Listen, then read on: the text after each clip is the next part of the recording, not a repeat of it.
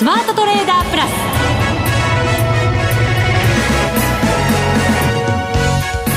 全国のリスナーの皆さんこんにちは。内田まさです。この時間はザ・スマートトレーダープラスをお送りしていきます。噛んじゃいました。フォローしてください。しい。フォローしてください、福永さん。トレーダープラスをお送りします。はい。ありがとうございます。はい、改めて国際テクニカルアナリスト、福永博之さんです。よろしくお願いいたします。ますいやいや、今日は記念すべき番組になりましたね。噛んだ、はい、よく噛んでますから、これが記念になるようじゃ困っちゃいますけど、ね。いつもいつもね、内田さんにね、あの、まあ、優しく可愛がられてますんで、今日はちょっと可愛がられるかな、みたいな。そうです、ね、お返しできるかな、みたいなね。やばいですね。材料を提供してしまったような、ね、提供していただきましたね、今日はね。感じがしますけれども。いじめられないな。いやいやいややめてください、もう。はい、さて、マーケットですが、日経平均は2万2262円60銭で終わりました。85円58銭高ということですね。はい。今日で5日続伸です先週、うん、お話ししたこと皆さん覚えてますか？何でしたか？内田さん。一応ね。一応ねって。聞いておかない先週ほら明るい兆しがって話をしたじゃないですか。本当そうなんですよね。あの本当ですよ。株もそうでしたけど為替もそうだっておっしゃってましたよね。それがですね、えー、まああのパウエル FRB 議長のねあの講演でちょっとあの為替の方はえー、流れがちょっと逆転してしまいましたけれども、まあ、まだそれが変わったかどうかって決まったわけではないんですが、はい、あの日経平均株価はもう2万2000円台乗せてますしね。いや本当にやっぱりテクニカル分析いいですね。なんか自画自賛的な感じになってますけど。私がじゃなくてですねやっぱりテクニカル分析をあの愚直に真面目にこうちゃんと見ておくと。やっぱり兆しがね、はい、出てるものなんですよね。そうですよ。皆さん覚えてますか？ボリンジャーバンドのはい、マイナス2シグマ。おっしゃってましたね。下向きから上向きにちょっと変わってきましたねって話をしましたが。そうですよね、えー、はい。そうするとさらにじゃあ今回は確信を持ってこれから変わっていくよっていうお話をいただけるのかどうなのか。そこはまた後ほどということで。これなんとなく歯切れが悪い感じがしますけどね。いやそれはねやっぱりね後ほどお話します。はいわ、はい、かりました。そしてマーケットのお話に続いては後半ゲストコーナーをお送りします、はい。えー、ゲイトレーダーのはい、デイトレーダーではないです。デイトレーダーのモッティさん。をお。迎えしてお送りするんですが。前回出ていただいた時には、はい、福永さんが出張でいらっしゃらなくてそうでしたか。そうなんですよ。それでだから今日は初顔合わせ、はい、初顔合わせで。はい。いやお手柔らかにお願いしたいところですね、モッティもテクニカル重視でトレードしてますからね。それは話が合いそうです。そうなんですよ、楽しみですね、えー、ぜひ皆さんも楽しんでいただければと思います。この番組はマネックス証券の提供でお送りします。スマートトレーダー計画。よーいドンさあ、それではここからは福永さんに足元の相場の分析をいただきます。よろしくお願いいたします。はい。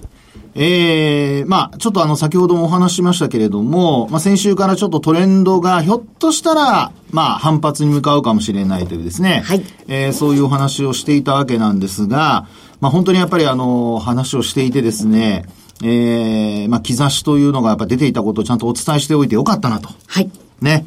で、あの、まあ、先ほども、あの、お話したので繰り返しになる部分はありますけれども、ええー、まあ、やはり、あの、テクニカル分析でですね、何かその変化ですよね。うん、そこの変化した部分というのをですね、きちんとフォローできるかどうか。まあ、それが要は、あの、気づきにつながりますし、まあ、その後の投資行動にも影響してくるということかと思うんですよね。はいで、まずはその前回お話してましたそのボリンジャーバンドの冷やしですね。えー、そのあたりからちょっともう一度皆さんに、あの、確認をしてですね、はい。えー、見ていただきたいというふうに思うんですけども。おさらいと、そして今の状況、今後どうなっていくかまで。はい、そうです。はい。そこまで、えー、お話をしたいと思いますが、はい。えー、日経平均株価と、それから前回お話ししましたように、あの、トピックスも同じようにですね、えー、マイナス2シグマがちょっと上向きに変わってますよって話をしましたよね。はい。ですから、あの、信憑性というところで、ま、まあ、私がいつもお話ししているのは、その一つの指標だけではなくて、えー、できれば、まあ、二つの指標を見ることが重要ですよっていうことになるわけですね。はい。はい。で、そこからなんですけれども、えー、今回、まあ、例えば今日ですね、あの、日経平均株価は22,400円台に乗せる場面もあったんですが、まあ、そこからはちょっと伸び悩んで終えていると。5日続伸ではあるんですけども、伸び悩んで終えているっていう流れではありますね。で、そうした中でですね、あの、日経平均株価は、一応ですね、今日の、まあ、終値ベースで見ますと、えー、ボリンジャーバンドなんかで見た場合のですね、プラス1シグマをちょうど上回って終えていると。いう状況ですね。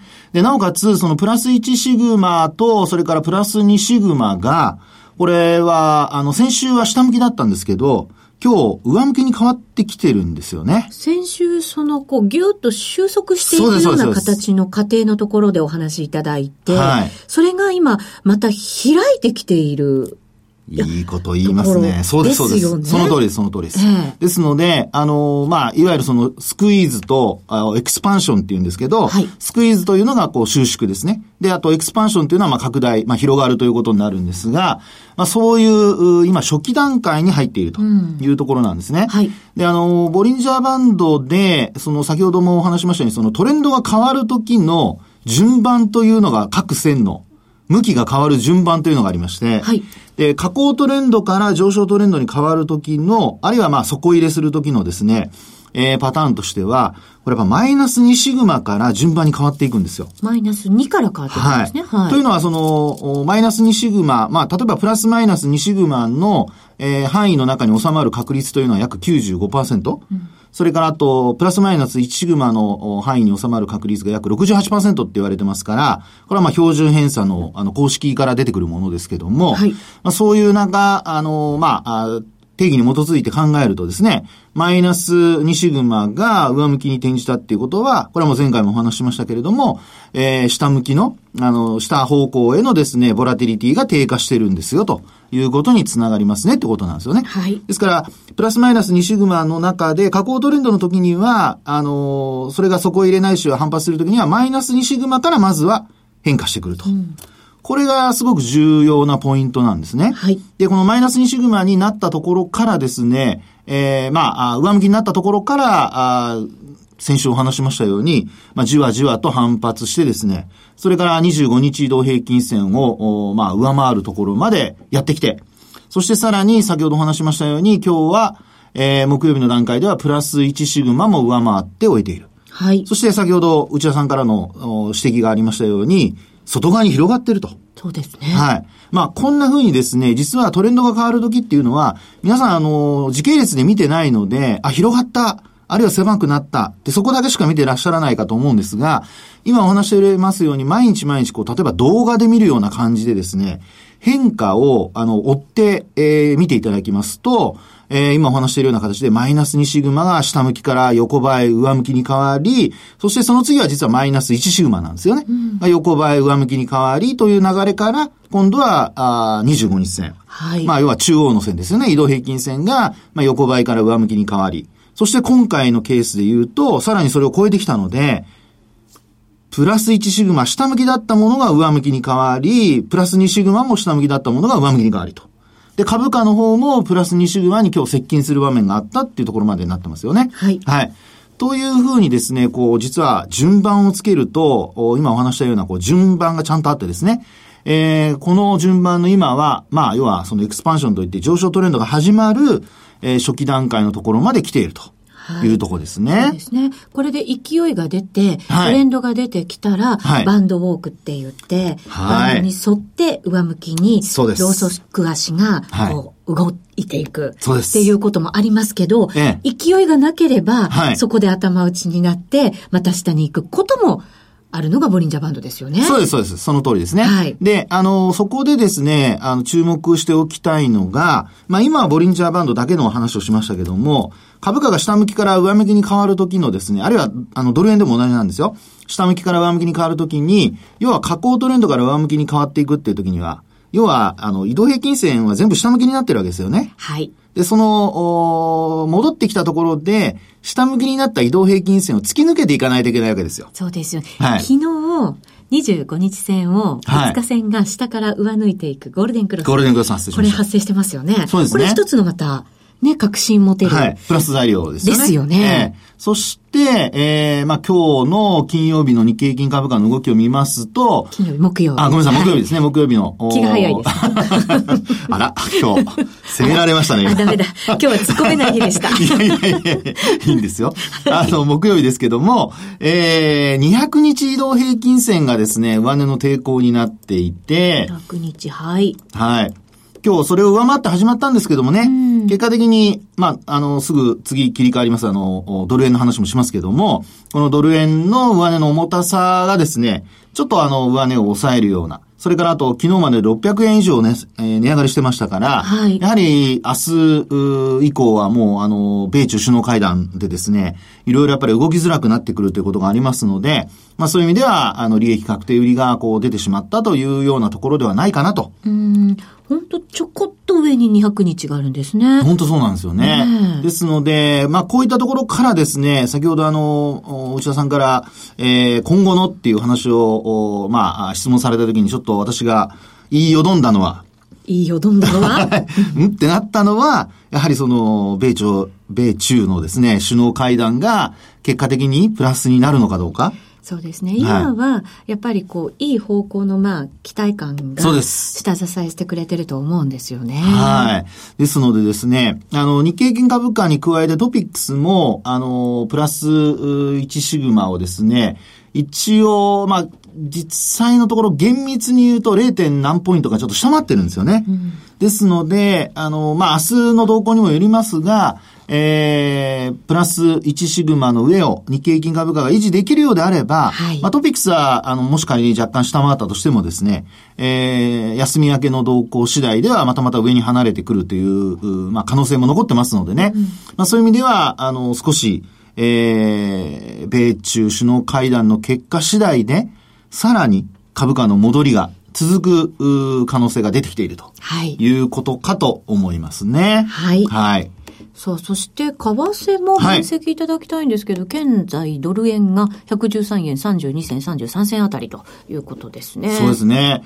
で、あの、本当に、えー面白いと言っては何なんですが、ドル円の私、冷やしチャート見てるんですけど、ドル円の冷やし。はい。で、あの、これもボリンジャーバンドで見てるんですが、えー、例えばですね、あの、皆さんももしお手元にあれば、線を引いていただくといいと思うんですが、10月の4日の取引時間中の高値と、それから11月12日の取引時間中の高値、はい。でこれを両方、まあ、線で、あの、結んでいただいて延長していただくと、実は昨日の高値、11月28日の114円の、私が見てるところでは3銭ぐらいなんですけども、そこがピタッと上値の抵抗になっていてですね、えー、押し返されて終えていると。はい。はい。で、これは、あの、基本的には、あの、パウエル FRB 議長のですね、えーちょっと、おハト派的な、まあ、タカ派が、こう、強烈なタカ派だと思われていた人がですね、えー少し、こう、タカ派のトーンを弱めたということで、まあ、決して変わってるわけではないと思うんですけども、トーンが弱まったっていうことでですね、こんな風に、まあ、あドル円が逆に売られる展開になってしまっていると。そうですね。だからはい10月から、まあ初頭から見ると、はいえっ、と、三角持ち合いみたいな形になってるわけですよね。そうです今ね。はい。で、あの、基本的に私、ボリンジャーバンド、為替の場合は20日で見てますので、20日移動平均線で。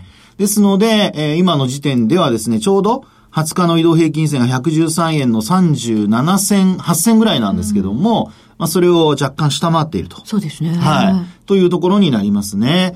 で、まあ、あーこの状況からですね、えーっと、昨日の28日の、あの、安値も一旦下回っている状況ですので、はいえープラス1シグマは、これはまだ、あの、あまだというか、ちょっと下向きに、うん転じてきているというような状況ですから、まあ、この状況でですね、上向きのままであるマイナス1シグマの、えー上を維持できるかどうか。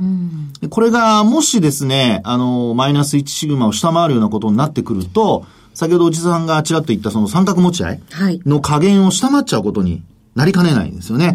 まあですので、えーまだ、やはり、あの、私はドル円の、その今お話しした抵抗線、これを抜けることができれば、あー以前もお話ししましたように118円ぐらいまでの、一目金庫編の月足でお話ししましたけども、まあそのあたりまでの値動きというのはまだ期待は残っているというふうには思うんですが、えーやはりそれもですね、今のところは期待で動いてきているものの、米中首脳会談の結果次第では、やっぱり、あのね、あまり、思った通りに動かないことも考えられますので、まあ、そういう意味では、ドル円に関しては、えー、プラス1シグマをもう一回上回れるかどうか。はい。はい。そのあたりがですね、週末から休み明けにかけての値動きで非常に重要なポイント。で、もし両方とも上抜けると、プラス1シグマも抵抗線も上抜くということになれば、えー、ドル高円安の流れがもう一回やってくるのではないかなと。まあ、そうなりますと日本株にも一応プラスにもなると思いますしね。リスクオンという流れになることが期待されますので、まあ、あまり、あのー、思い込みで、えー、例えば空売りのポジション作るとか、あるいはその、大きな買いのポジションを持ってそのまま持ち越すとか、まあどっちにしても触れる可能性ありますからね、注意してほしいなというふうには思います。そうですね。先週お話しいただいたその、はい、えー、月足での、はい、えっ、ー、と、一目均衡表の地高線の話。そうです。大きな、その2016年11月の、はい、えー、大きなローソク足がありますよね。そうです。長いですね。はい。これ陽線でしたけれども、えー、そこをだから今、上の方ではあるんですけど、そうなんなんか突き刺しそうな感じになってませんか？突き刺しそう、そうですよね。いやいや、そうですって肯定したわけじゃないんですよ。あの、そのように見える方のそうですからね。ね本当はそこをぐっと上にね、はい、超えていってほしいわけですよね。福永さん的には。まあね。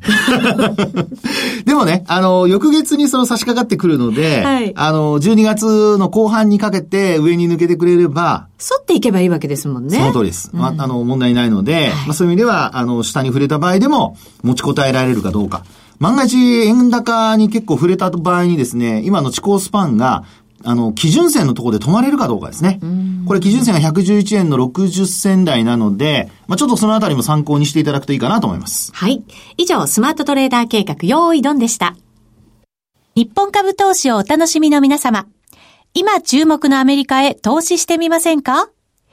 米国株に興味はあるけど、英語だし、知らない企業も多いし、なんだか難しそうだなと思っている方。実はそうではありません。米国株は1株から購入可能。株価は100ドル以下の銘柄が多く、1万円もあれば、あなたも米国企業の株主に。少額から投資でき、始めやすいのが米国株の特徴なんです。多くの企業では、配当は3ヶ月ごとに支払われ、配当金をもらえる楽しみがたくさん。最近は日本でもサービス展開しているアメリカ企業が増えており、日本人にも身近になったことで、米国株投資を始める方が増えています。マネック証券の米国株取引サービスはお得がいっぱい。取引手数料は業界最安水準の税抜きで約定金額の0.45%。業界最安水準の1取引あたり最低5ドルから、特定口座にも対応しており、厳選徴収を選択すれば確定申告は不要。取扱銘柄数はオンライン業界最多の3000銘柄帳。さらにさらに、米国株を初めてお取引されるお客様は、最初の20日間限定で、取引手数料を最大3万円までキャッシュバック。米国株なら、マネックス証券。今すぐマネックス証券米国株で検索。配当金は各企業の業績などにより金額などが変わることがあります。米国株式及び米国 ETF、リート、予託証券、受益証券発行信託の受益証券などの売買では、株価などの価格の変動、外国為替相場の変動など、または発行者などの信用状況の悪化などにより、元本損失が生じることがあります。お取引の際は必ず、契約締結前交付書面を十分お読みください。マネックス証券株式会社、金融商品取引業者、関東財務局長、金賞第165号。ザ・スマートトレーダープラス。今週のハイライト。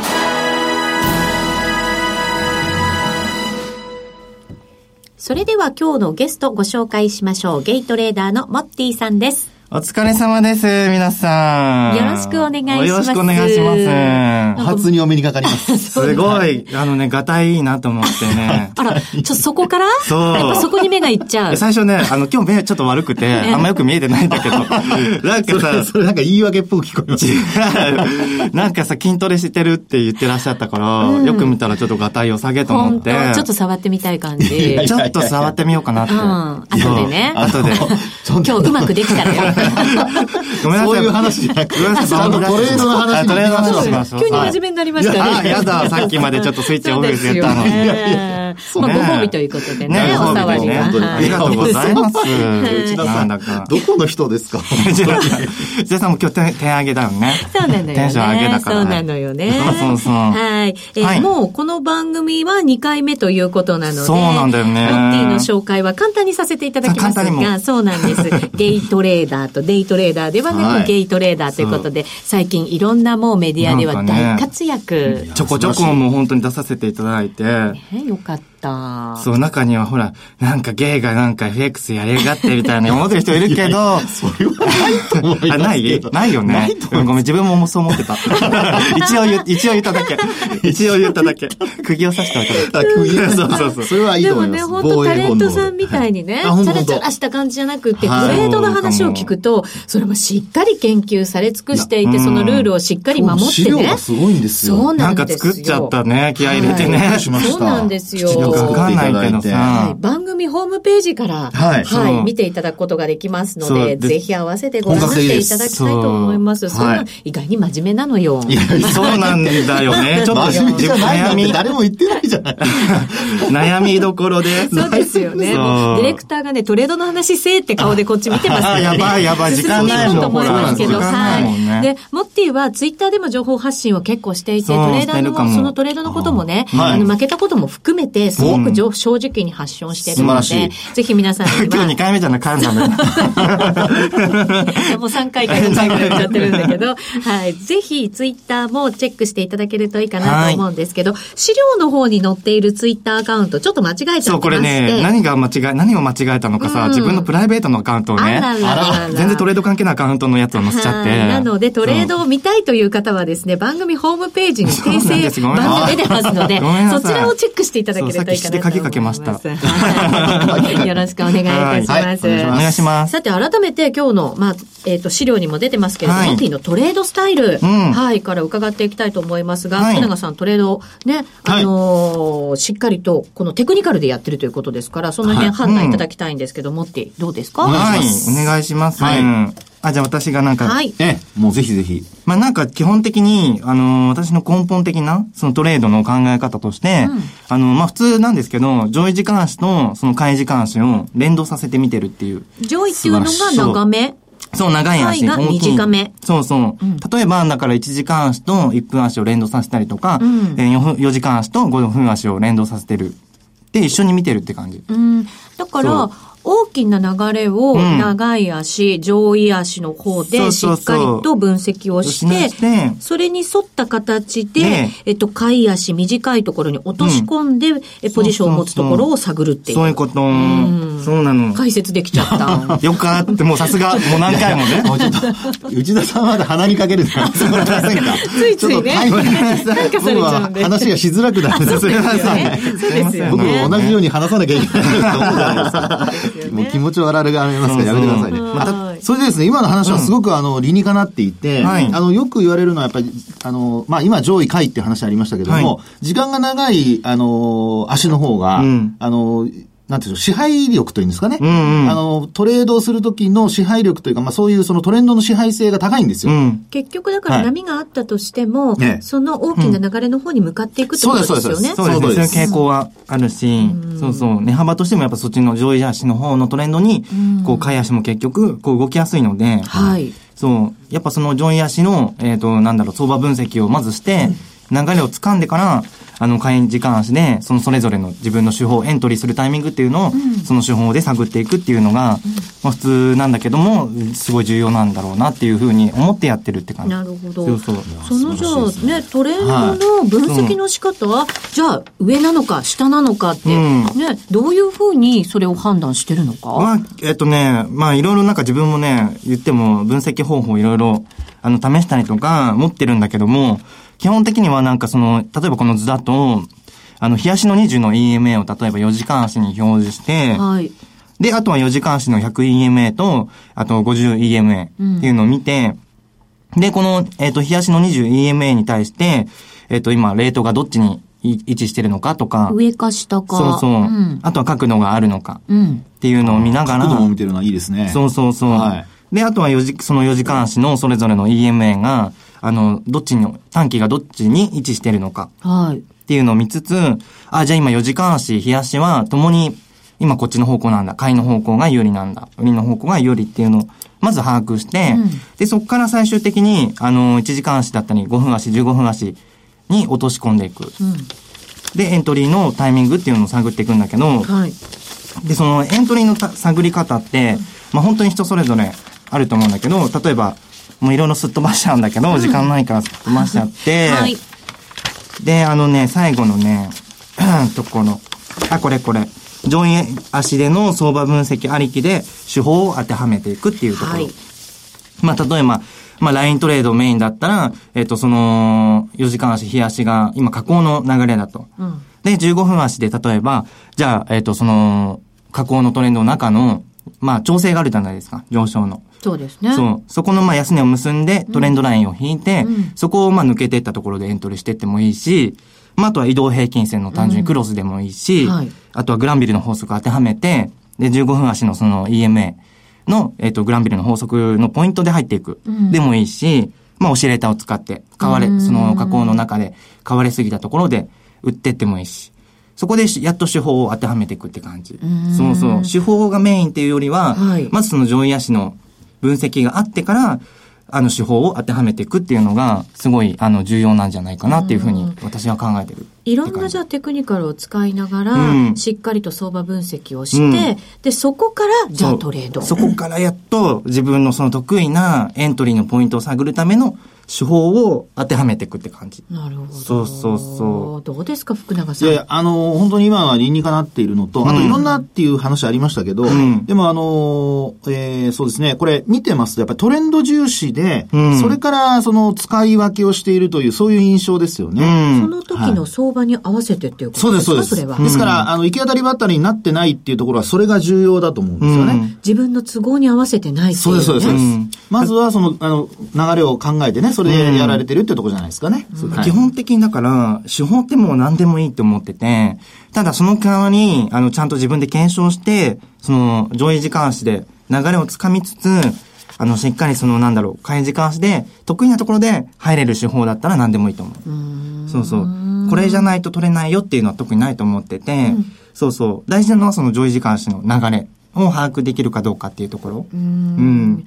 だからもう自分の条件にしっかりと当てはまるところでないと、うんそのポジションも持たない。そう、持たないかも。ね持たないかも。たまにちょっと調子乗っちゃう時はあるけど、なるべくそういう、そうそう。まあ、人ですからしょうがないですよね。そうなんですよ。もある意味徹底して、しっかりと、うん。あの、ポジション管理もしてるっていうところが、うん。やっぱりこう、成功の秘訣なのかなと思ったりもするんですよね。そうですよね。うん。本当にあの、この最後の資料でね、あの、ローソク足、時間足の部分がちゃんとこう、重なっているところ。そうそう。これで見ていただくと、どうなってるか、陰線、陽線がちゃんと分かってて、うん。で、その中でトレードエントリーのタイミングを測っているってところなので、そうなんです。まあでもこれは初心者の人からすると、ちょっと、まあの、ハードルが高いかもしれない。でもいつかきっと行き着いてくれるはず。わかんない。私もそんな大したトレーダーじゃないけど。目指しますよ、みんなでね。うんでもそんな風に他のトレーダーの応援の意味も込めて、ツイッターでもね、うんブログでも情報発信してくれたり、いろんなコンテンツも発信したりとかしてますので、うんぜひ、モッティをチェックしていただきたいとありがとうございます。目指そうみんなはい、今日も。えマジ一瞬だったんだけど。一瞬。今日はありがとうございました。はいありがとうございましたまた遊びに来てください。すいません、いろいろ場をね、取り乱してしまってね。いえいえ、大丈夫です。さあ、あっという間にお時間です。ここまでのお相手は、福永博之と、内田まさみでお送りしました。それでは皆さん、また来週また来週この番組はマネックス証券の提供でお送りしました。